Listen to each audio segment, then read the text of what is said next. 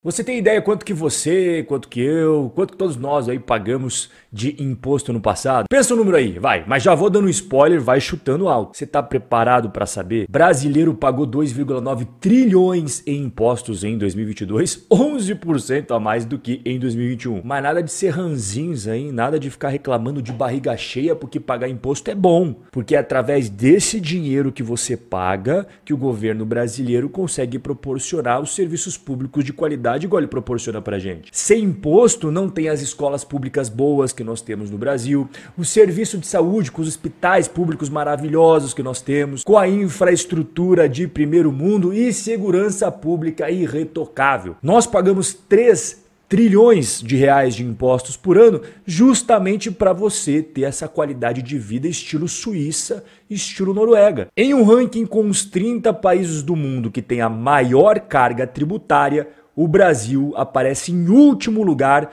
com o pior retorno dos valores arrecadados para serviços de qualidades que venham a gerar bem-estar da população. Cara, e eu não acredito, eu fico realmente chocado quando vejo pessoas defendendo maior tributação. Se você concorda em pagar mais de 3 trilhões de reais pelo pior retorno do mundo em relação aos serviços públicos. A população, beleza, cara, apoia essa ideia aí. Dívida pública subiu e atingiu 5,87 trilhões de reais, segundo o Tesouro Nacional. Para que, que serve a dívida pública?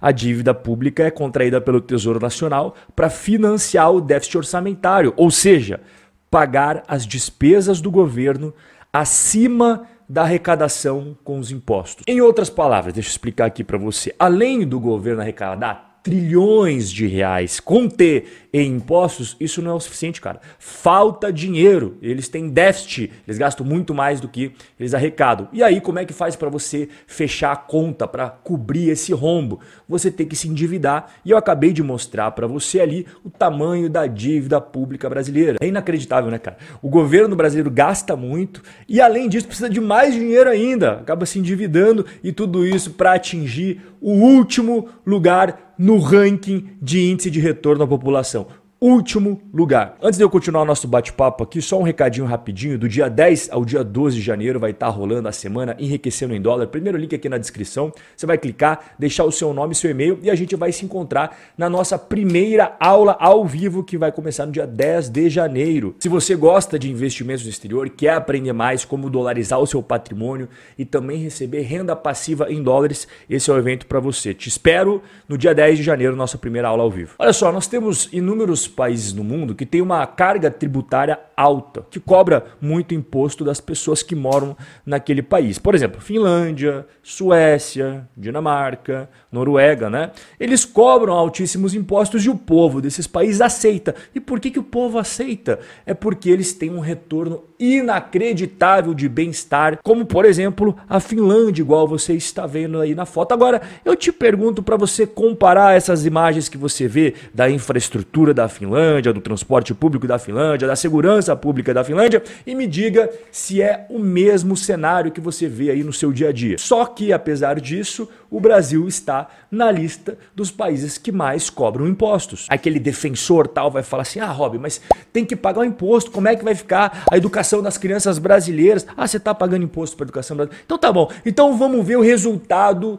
da educação no Brasil. Um estudo que comparou a prosperidade e competitividade de 64 países na área da educação. O Brasil teve a pior avaliação entre todos os 64 países analisados. E o mais louco é que o Brasil não gasta pouco, não gasta pouco com educação. Segundo o um estudo da OCDE, o Brasil investiu na média 5,6% do seu PIB na área da educação, que é acima da média investida por nações extremamente desenvolvidas da OCDE, 4,4% do PIB deles. E isso aqui é apenas um retrato de como funciona o Brasil como um todo. O Brasil cobra muito, o Brasil gasta muito, só que o Brasil gasta muito mal. E aumentar a cobrança de impostos vai resolver a situação? Me conta aí, vai resolver essa situação? Isso é tão inteligente quanto você dar mais um drink para quem já está embriagado. É claro que é muito mais fácil você continuar embebedando o cara que está caindo de bêbado, servindo para ele mais drink, do que fazer o alcoólatra parar de beber. O Brasil de hoje é resultado de políticas equivocadas de décadas e décadas. Esses problemas aqui não são de agora, cara. A gestão pública no Brasil sempre foi pífia.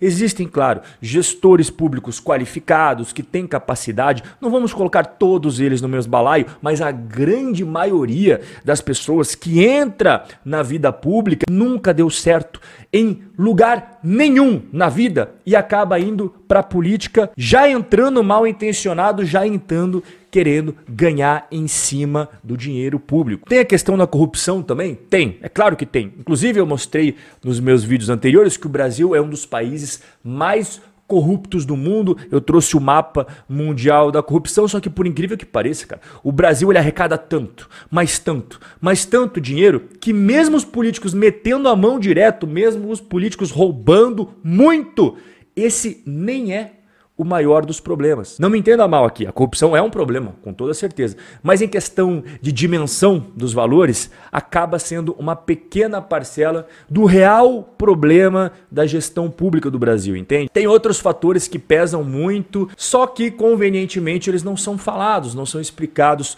para os brasileiros, como por exemplo, o nosso Congresso custa 38 milhões de reais por sessão. Agora eu peço que você se acomode aí, porque eu vou te falar algumas das regalias e mamatas que um político brasileiro tem direito. Depois você me diz aí, cara, se você também tem direito a essas mamatas, essas regalias aí no seu trampo, no lugar onde você trabalha. Será que tem essas benesses aqui? Saca só, cada deputado federal tem uma quantia para gastar ao longo do mês com despesas como alimentação, passagens aéreas, aluguel de veículos. Quanto que é esse valor? Olha, ele varia conforme o estado, tá? Quem é mais longe ali de Brasília recebe mais, quem é mais pertinho recebe menos. Por exemplo, o cara do Distrito Federal, para essas verbas aí, recebe 30.700 reais. E o cara que é longe pra caramba, tipo o cara de Roraima tal, ele vai receber uma verba de 45.600 reais. E se ele não utilizar esse saldo no mês, acumula para ele utilizar no mês seguinte. E diz aí, você também recebe essas ajudinhas de custo no seu trampo? Calma que não acabou acabou, calma, tem mais. Cada deputado também dispõe de R$ 111.600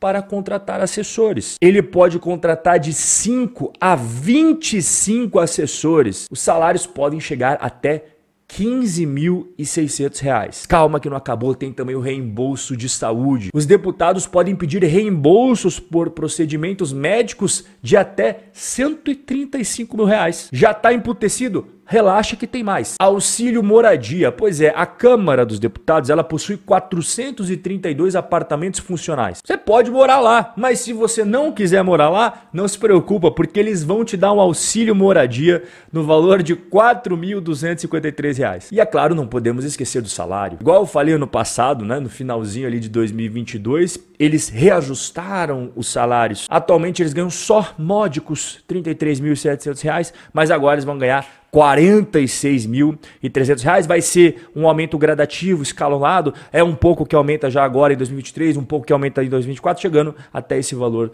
no ano de 2026.